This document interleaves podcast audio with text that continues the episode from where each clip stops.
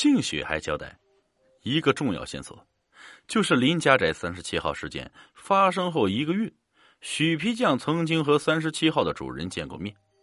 那晚提审室空气异常凝重，参与审讯的人从半夜一直问到第二天中午。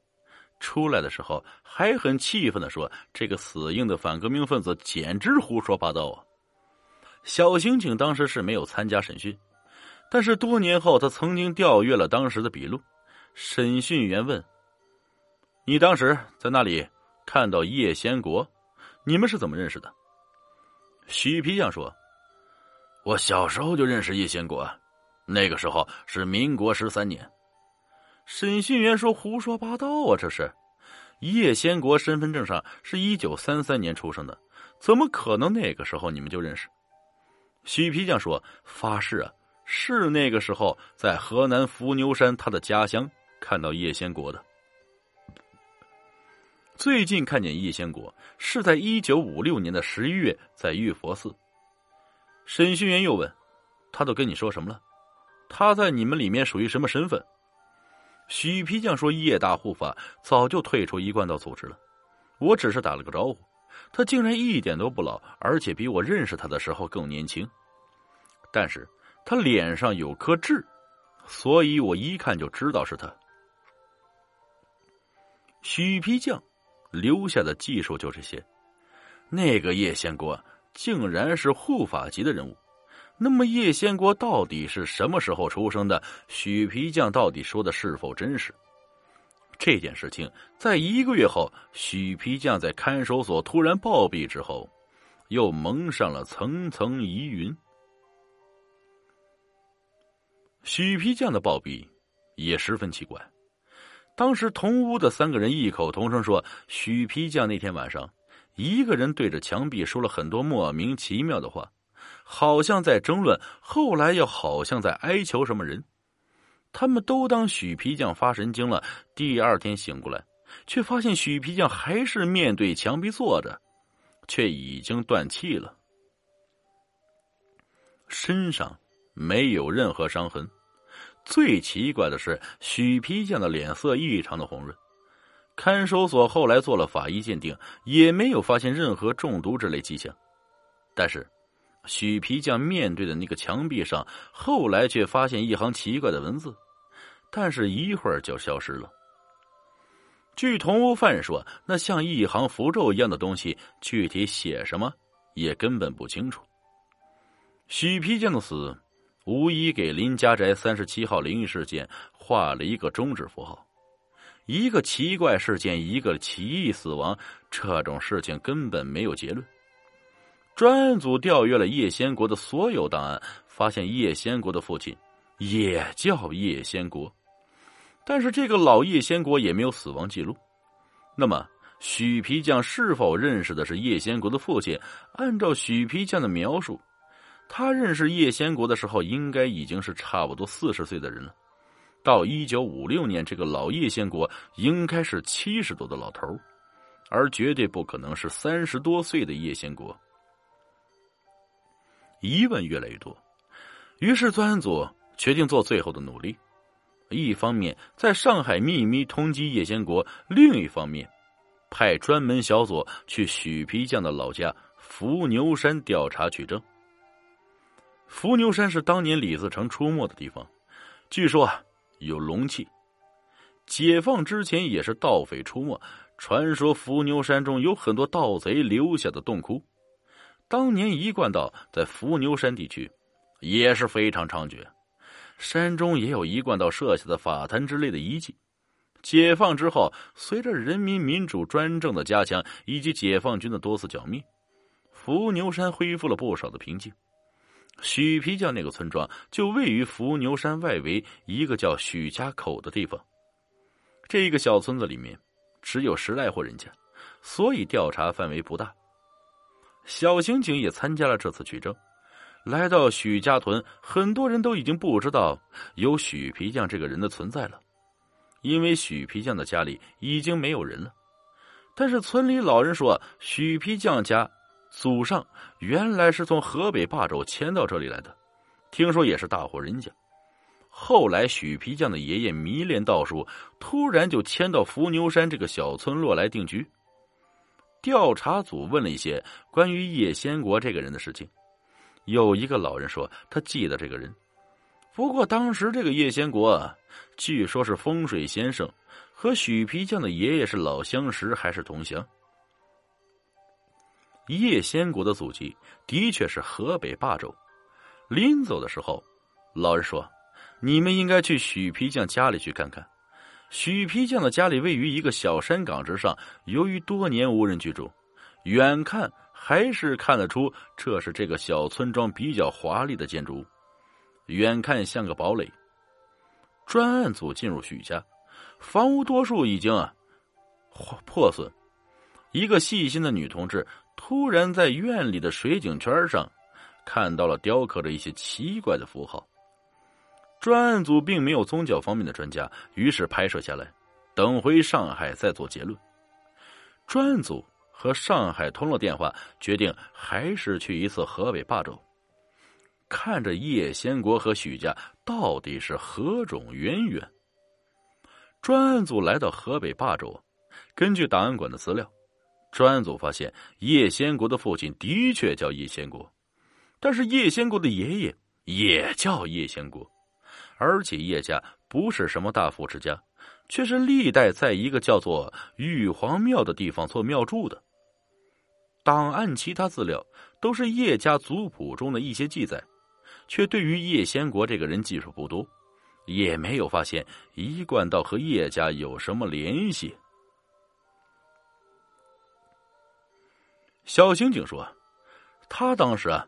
一起帮助查阅资料，所以闲着无事，也就对其他人不注意。一些档案他多看了几眼。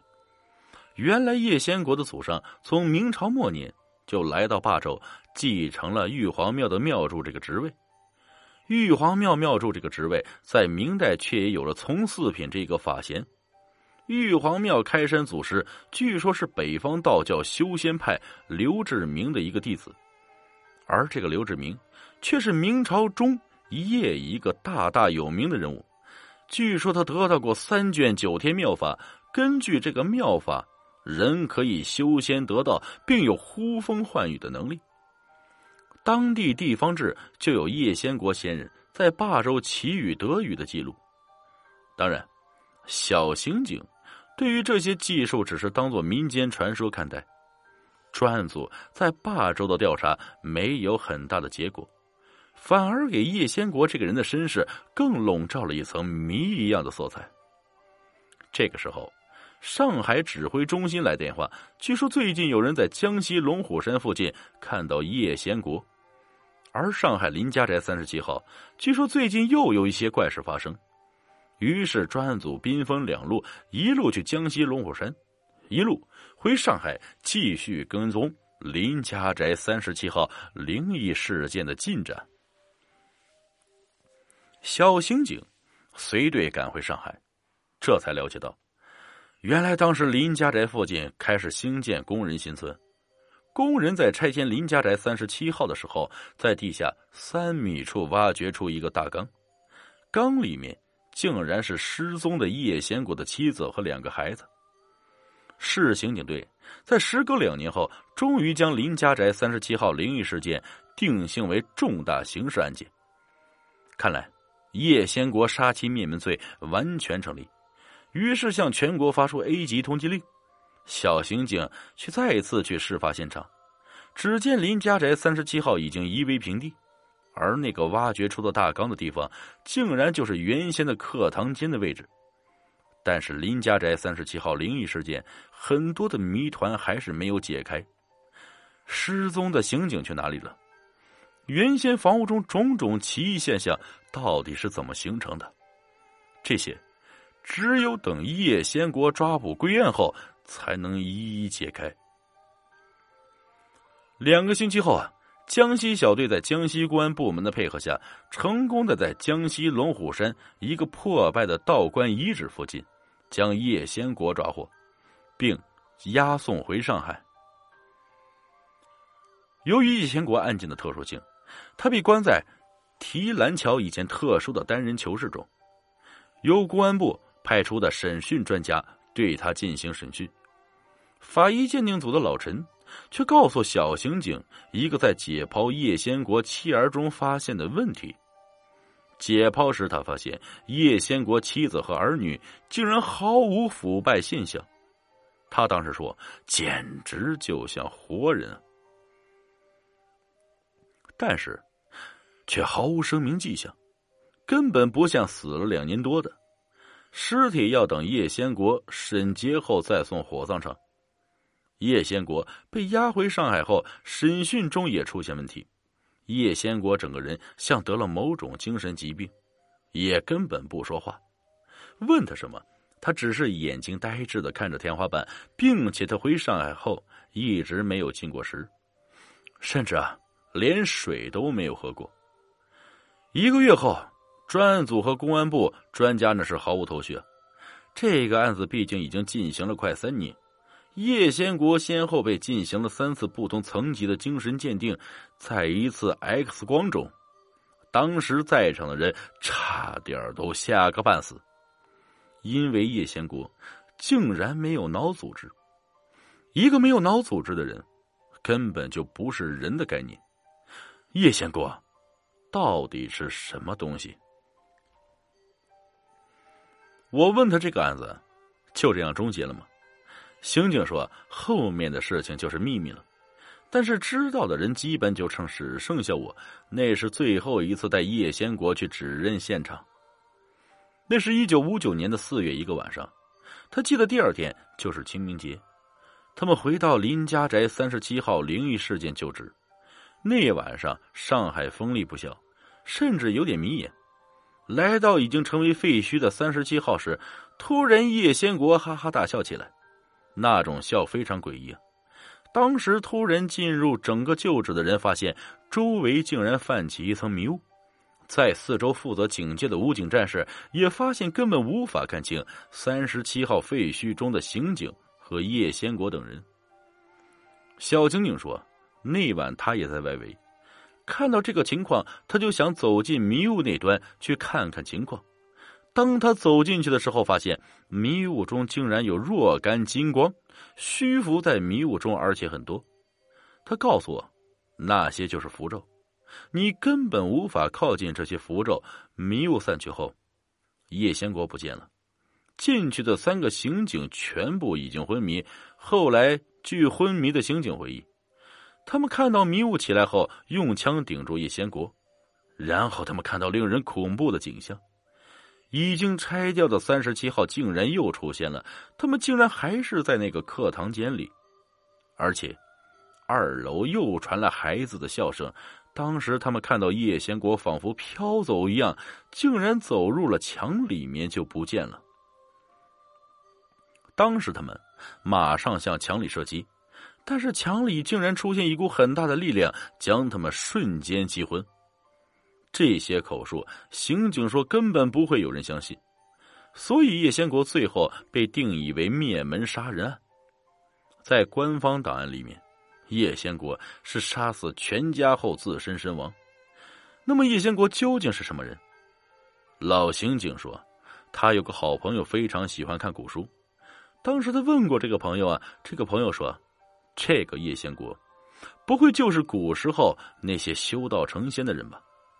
也许叶先国根本不是四十岁，而是一个活了很久的人。他的妻儿本来也应该和他一起成仙的，这就解释了为什么尸身不腐。刘志平得到的那三卷九天秘法，也许就传给了叶先国。至于那些奇幻的现象，也完全可能是道术中的障眼法。至少叶先国是善于用符咒一个法师。叶先国消失了，也许他进入了另外一个空间——林家宅三十七号，后来改建成了所谓的两万户房子，就是工人新村。但是故事却依旧没有结束。本集故事播讲完了，感谢各位听众的收听，我们下集再见。